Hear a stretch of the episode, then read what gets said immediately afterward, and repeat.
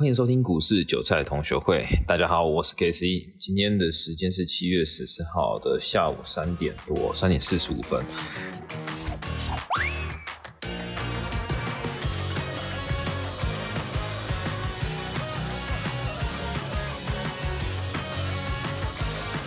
呃，今天行情都非常小啊。这个跟之前提到一件事情有关系，就是当你今日的行情非常大，你基本上不要太过度的乐观，说隔一天的行情会继续变大。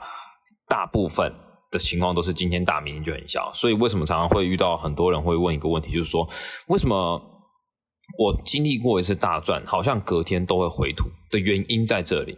其实就是你大赚那一天，其实就行情变大，那刚好你方向也对，所以你就获利了结。但你有这个自信之后，到隔天你就会变得，可能又觉得在加大张数，但结果好死不死遇到一个盘整盘。所以我们可以再看到加权指数一样，今天也一样是有盘中先去有拉到高点了，加权指数就有拉到高点，可是后来又下去，再走个盘整盘。那跟之前也提到说，周三的时间不要太过度的。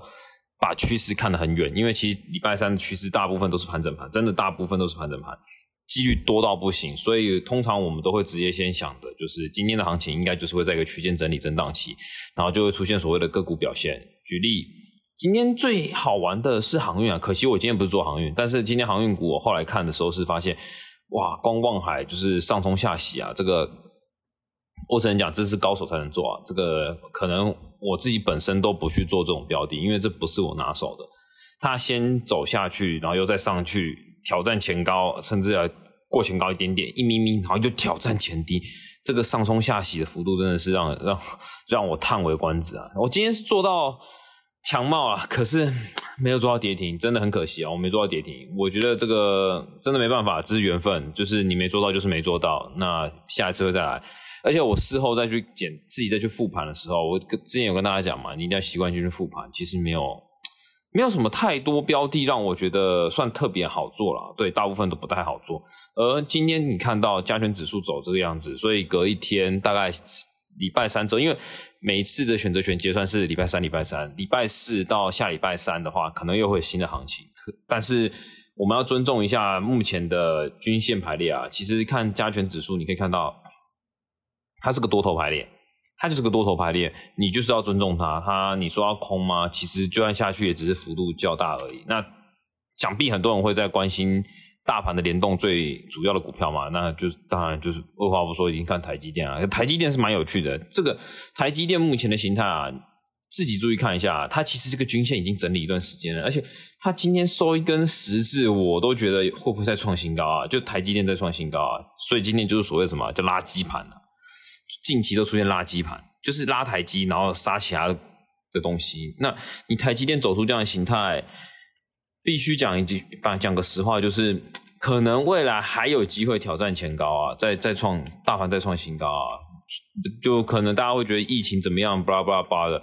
那如果是挑战前高的话，之前有教到所谓的缺口理论，你看看台积电的前一次缺口在哪里好了，我们不要看那么远，就看到二零二一年的二月十五号。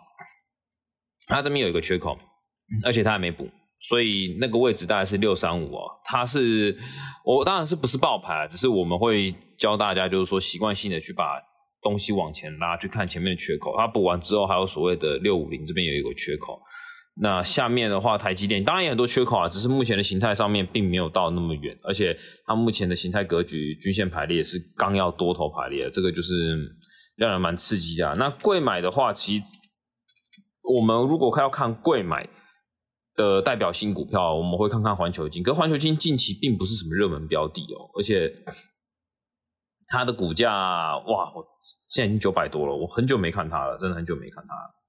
因为我那时候我记得那时候我在关注环球金的时候，其实是在二零一八年那时候就看到才五百五六百，对对对对，哇，现在搞到你已经九百多，这也是牛逼啊！我只能说牛逼啊，那。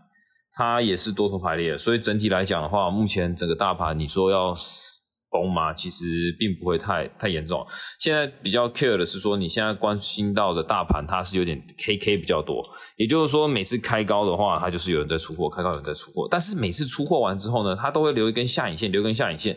我觉得这就是一个盘感问题啊，就是你会有点。感觉到它并不是真的要让整个盘死掉，它其实就只是在调节自己的股票。我觉得这大家要注意一下。那当然，今天就是大家分析一下大盘，因为其实大盘也没什么好分析的啊，最近没什么大行情啊，而且格局就是在一万八到一万七千四百点这边来回打，只要不破这个区间，基本上没什么好担心的啦。这个有机会再看看能不能再分析其他股票吧，因为我觉得这种东西就是贴着盘行走啊，你看到什么样的股票，你才可以讲，就是比较让大家可以。跟上这个步调，不然其实有时候你在拿历史的时候，大家会感觉不出来。可是像现在的话，没有要推你多跟空的概念，单纯就教大家怎么分析。我觉得这是一个蛮不错的录音方式。那之后再多试试看。那今天就先这样子哦，拜。